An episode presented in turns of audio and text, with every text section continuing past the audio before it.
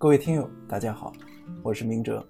想要获取文字版热点和更多备考内容，请关注微信公众号“金牌公考”。今天的热点来自《春城晚报》刘孙恒的文章：不能任由校外暑假托管班野蛮生长。随着暑假到来，昆明大大小小的暑期托管班生意都相当火爆。很多托管班不仅看管孩子，还负责辅导作业或开设培训。但有记者走访发现，大多暑期托管班都开在小区内，不仅无人监管，收费标准差异也很大。一些家长既无奈又担忧。如果工作之余有时间，第一选择自然是父母自己多陪陪孩子。若是实在抽不出时间，将孩子寄托到托管班，也不失为一种自由选择。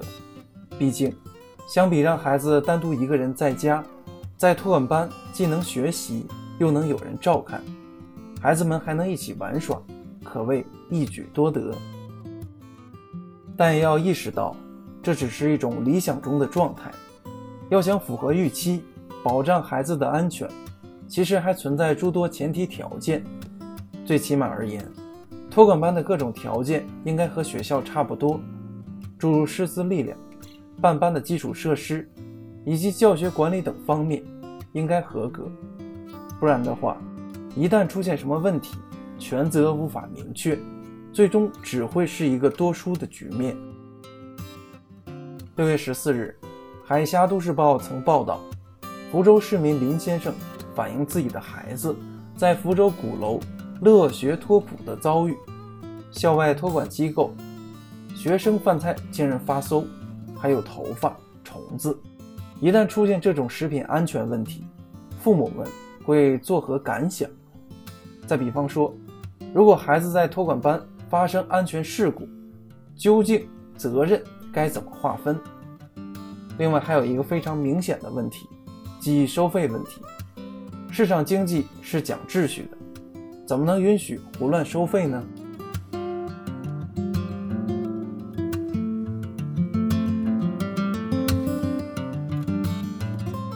托管班不是公益机构，它是以盈利为目的的。在利益的驱使下，谁能保证运营者不会脑瓜进水？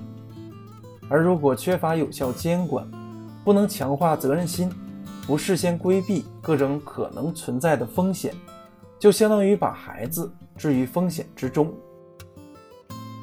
一切为了孩子，为了一切孩子，为了孩子一切。因此，对托管班，我反对那种不出问题你好我好大家好，一出问题就彻底封杀的做法。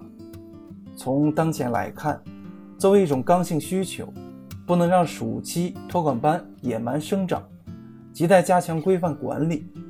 一方面，需要充分调动各种资源，加强公共服务，从学校、公益组织到企业、政府合力疏解问题；另一方面，则需要食药、教育、民政、工商、卫生等职能部门积极履职，对于托管班的行业性质、资质认定、监管主体等各个方面予以明确的法律定位，让其在规范的道路上运营。